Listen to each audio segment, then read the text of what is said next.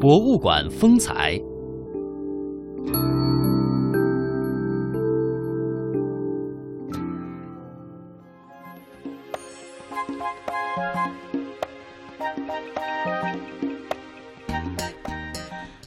一起进入到今天的博物馆风采。从九月八号起开始，游客呢就可以在北京故宫博物院来观看石渠宝笈特展上的《清明上河图》等等啊，一共是包括了两百八十三件书画藏品，可谓件件都是国宝。而这也是近十年来北京规格最高的一个书画藏品展览。嗯，那要说这一次展览当中最受大家关注的，莫非这个是《清明上河图》了？那备受关注的北宋张择端的《清明上河图》呢，位于武英殿的正殿。这一次全长五百二十八厘米的书画作品全卷铺开陈列，可以说是难得一见。而在十年之前，故宫博物院成立八十周年之际，这幅画作呢曾经是全卷展开展出。那之后呢，分别在香港和日本展出，但是都没有全卷展出。而十一月八号展览结束之后，参展的藏品将会被入库封存，至少三年都不会再进行展出了。嗯，那接下来呢，我们就一起来听故宫博物院的单霁贤院长来为我们介绍一下石渠宝笈特展。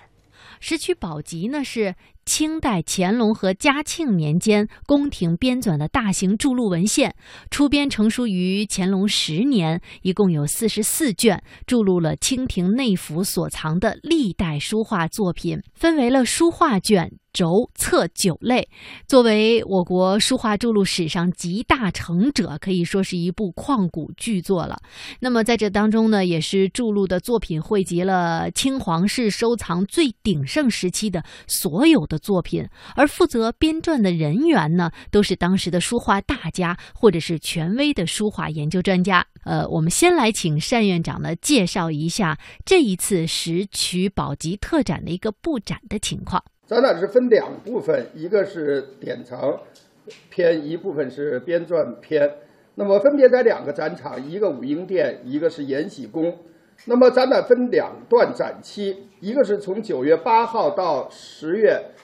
十一号，第二个展期呢是十月十三号到十月八号。这样的中间有一个日子，就十月十二号，将部分展品呢进行更换。那么典藏篇呢，分为三个单元。第一呢是皇室的秘扫，第二是重回时渠，第三呢考定辨伪。那么皇室秘扫实际上就是我们这些珍贵的书画作品中比较重要的一部分的汇集。这个重回石渠呢，就是石渠注录的书画呢，很多经历过聚散分合。那么在社会各界的共同努力下。其中呢，一些重要的场面又重新汇聚紫禁城，是来这个展示这段历史。那么考定辨伪，就是对于著录的这些其中的摹本、伪本、误定作者和时代的作品，这些呢，如何展示它的真伪之别，来呃说明这样的一个这个过程。那么第二部分的编撰篇呢，分为五个单元，包括藏品来源、编撰人员、编撰体例、贮藏地点、版本与洗印。总之，通过这个呢，来对于石渠宝笈它背后的故事进行一次这个前所未有的系统的一个回顾和今天的这个展现。刚才呢也跟大家介绍到，其中呢注录的清廷内府所藏历代书画藏品，分为了书画卷轴册九类，而每类啊又分为上下两等，真而精的呢是上等，记述的非常详细；不佳或者是存有问题的为次等，记述甚简。另外呢还会根据收藏的地方，比如说收藏在乾清宫、养心殿、三希堂、御书房等等，是各自成。成编的驻藏地点呢非常有趣。随着研究的深入呢，可以知道，那么它的出编呢驻藏地点基本就在紫禁城，就全部都在紫禁城内。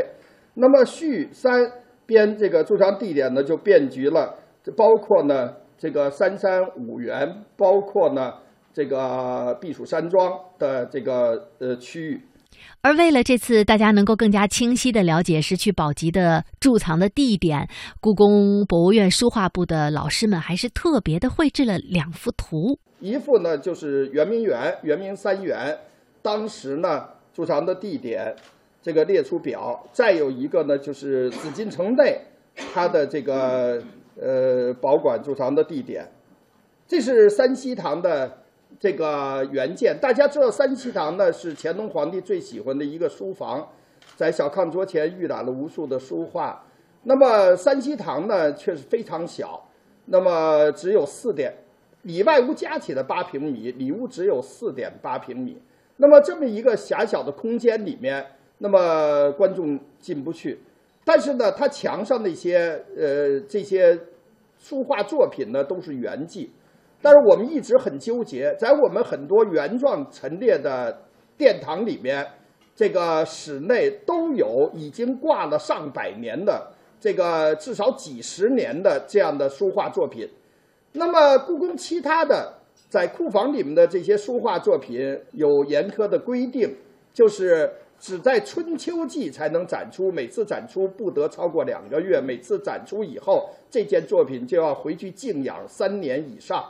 但是这些悬挂在原状陈列里面的书画呢，常年的在阳光啊，在观众的这些这个呃这些观赏的过程中呢，其实呢，这个它的损伤是很大的。所以我们现在正在研究如何呢，在把原状陈列的一些重要的书画作品，通过科学的修复和这个理想的复制。使它能够更换下来，比如三希堂这个独一无二，我们就把它今天呢作为藏品保管了，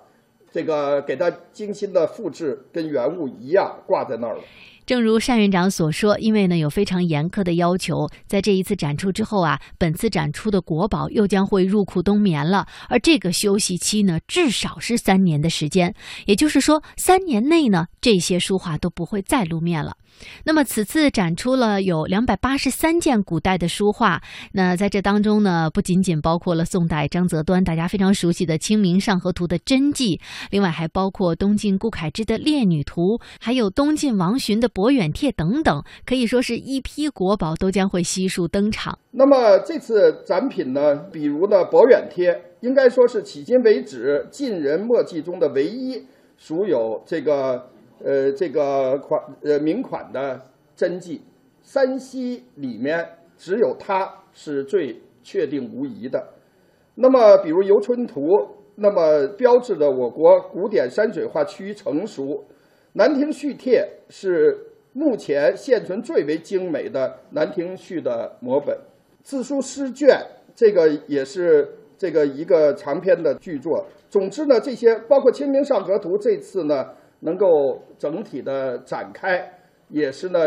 一件盛事。那么这次呢，还有一些呢，这个非常难得一见，比如黄庭坚注注上作贴卷，应该说是黄庭坚代表作，是非常漂亮的一件作品，这个也是非常难得一见的。其实我跟大家说，作为故宫博物院院长，像这样的藏品，我一生也可能只能见一次。这个我也没有权利到库房里面说把黄庭坚那幅字给我拿出来看看哈，这个确确实看到以后非常激动人心。赵幕府的这呃这个画呢，这次作为一个我们宣传的一个重点。那么同时呢，这次呢还有呢就是第一次把这个呃清代的帝王的书画，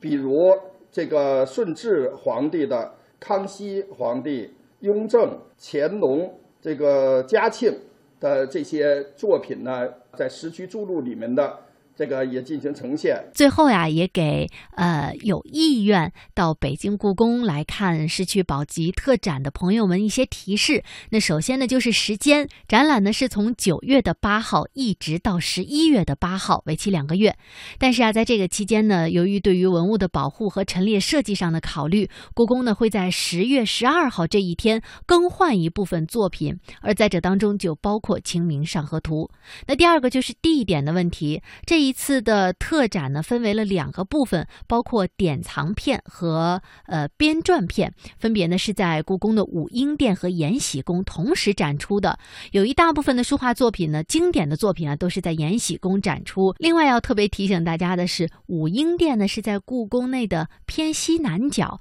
而延禧宫呢则是在偏东北角，所以说这两个殿之间的距离呢还是有一点远的。那第三个呢，就是本次的这个特展并不单独售票，大家呢凭借故宫的门票就可以免费的参观。但是现在呢，因为要规范参观的秩序，也是为了方便大家能够平等安全的参观啊，呃，是需要提前网上预约门票的。